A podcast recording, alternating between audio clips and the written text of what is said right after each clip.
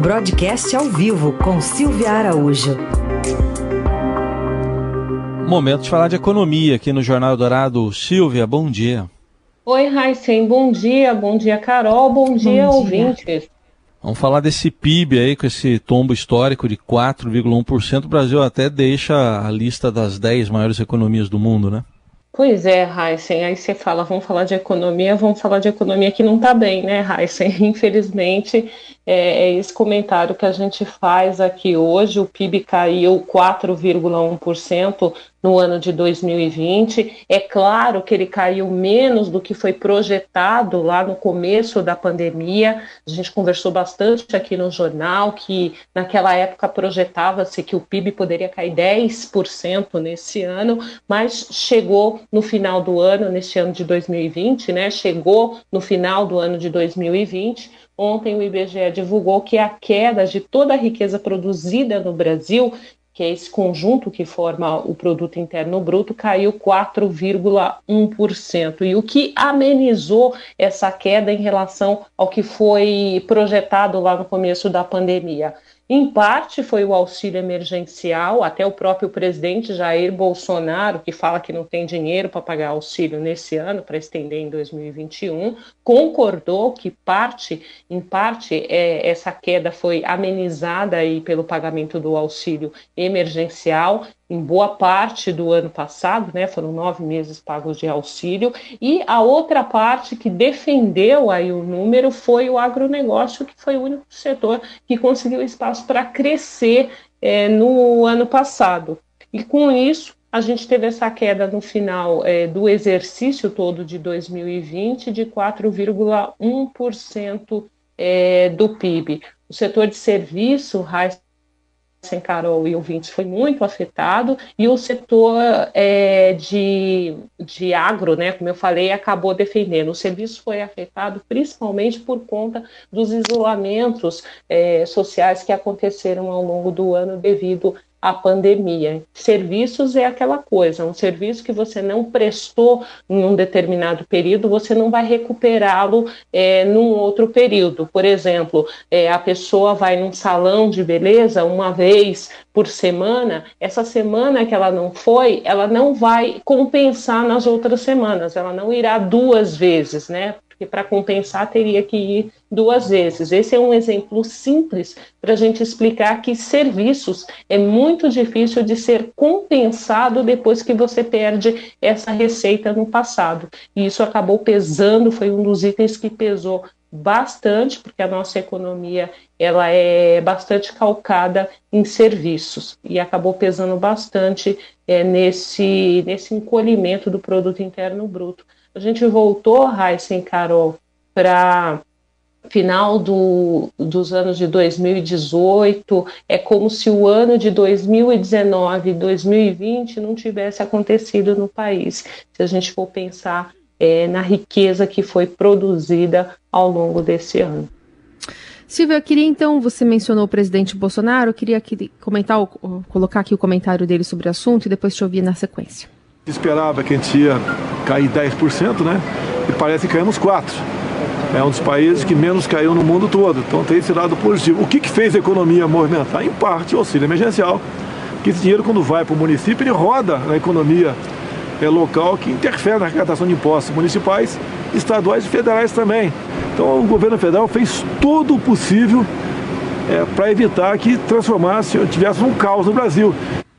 Queria entender se, de fato, dá para, claro, uma interpretação da mesma notícia, mas se dá para é, ver razoabilidade nessa interpretação do presidente Bolsonaro e se esse atraso no auxílio emergencial agora em 2021 também pode ter repercussão negativa no PIB.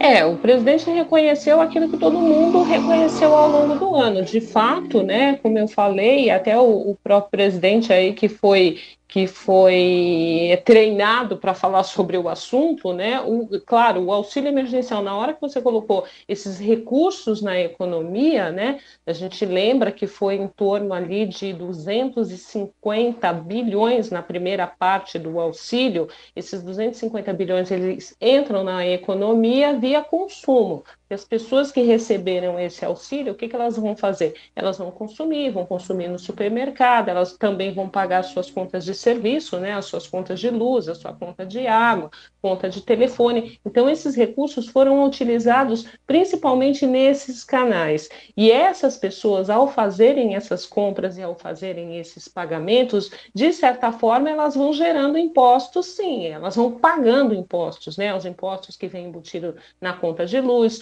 o imposto que tem na, na, na compra do supermercado, tudo que você compra na realidade, tudo que a gente consome no país, a gente consome muito imposto.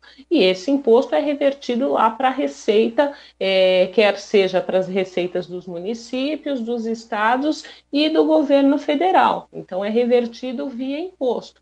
É aquela história, né, Carol? Se você vai eh, na padaria tomar um café e comer um pãozinho na chapa, você está comendo também uma boa parte disso em impostos. Então, esses impostos, eles são as receitas, né, que é o que, o, que os governos arrecadam. Isso acabou é, defendendo um pouquinho lá na conta final do governo, né, Carol, que a gente viu que o, o déficit primário do governo é, federal ficou aí perto de um trilhão de reais, né? Por conta de todos esses gastos que foram é, colocados, que tiveram é, do governo para amenizar a pandemia. Parte disso foi revertido ali em imposto, mas foi uma, uma pequena parte, porque o gasto foi muito maior do que a arrecadação, tanto dos municípios, quanto dos estados, quanto do governo federal no ano passado. Bom, depois do comentário econômico de Jair Bolsonaro, que às vezes ele parece comentarista também, né? Eu queria que você falasse um pouco mais dessa PEC emergencial. É, tem alguma coisa escondida ali ou está tudo bem com ela e é a porta de entrada para a volta do auxílio emergencial? Ah, tem coisa escondida, né? Tudo que é, que é aprovado no Congresso, principalmente, como diria lá no passado, né, Raíssa, na calada da noite, tudo tem coisa escondida.